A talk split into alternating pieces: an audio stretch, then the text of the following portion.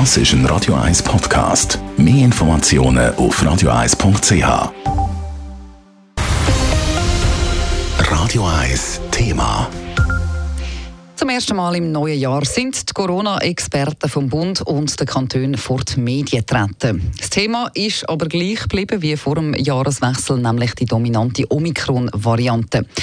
Fallzahlen explodieren, die Situation in den Spitälern stagniert. Entwarnung geben die Experten aber trotzdem nicht. Es berichtet Lara Pecorino. Das BAG hat heute über 20.700 neue Ansteckungen mit dem Coronavirus gemeldet. Ein neuer Höchstwert. Das Infektionsgeschehen nehme also weiter an Fahrt auf, bilanzieren die Experten. Im Moment sind die Hospitalisationen zwar noch rückläufig und die Situation auf den Intensivstationen stabil. Das dürfte sich aber in den nächsten Wochen und Tagen ändern, so die ernüchternde Prognose.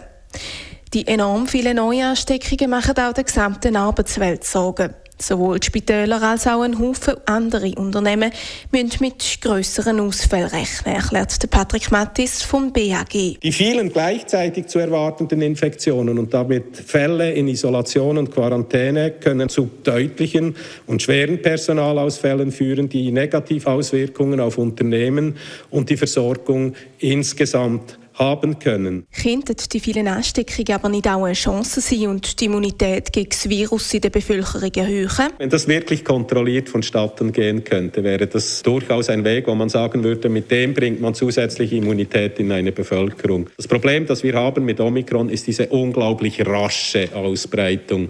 Und ob das kontrollierbar ist, das wage ich zu bezweifeln. Sagt Patrick Mattis.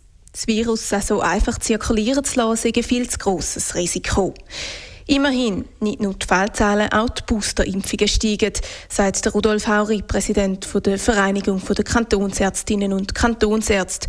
Und ebenso haben die Kinderimpfungen begonnen. Diese gestalten sich etwas aufwendiger, da Kinder ja nicht einfach kleine Erwachsene sind.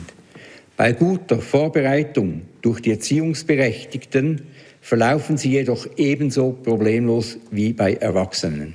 Und der Alain Di Gallo, Mitglied von der Corona-Taskforce und Chefarzt von der Kinder- und Jugendpsychiatrischen Klinik Basel, doppelt noch. mRNA-Impfstoffe haben sich bei Kindern im Alter von 5 bis 11 Jahren und bei Jugendlichen im Alter von 12 bis 17 Jahren als sicher und sehr wirksam erwiesen. Kinder der Altersgruppe 5 bis 11 sollen in der Schweiz bereits ab jetzt in der ersten Januarwoche geimpft werden können. Die Kinder werden aber trotzdem stark von Omikron betroffen sein.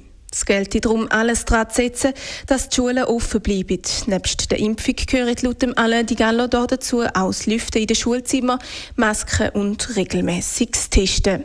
Lara Pecorino, Radio 1. Radio 1 Thema. Jederzeit zum Nachlesen als Podcast auf radio1.ch.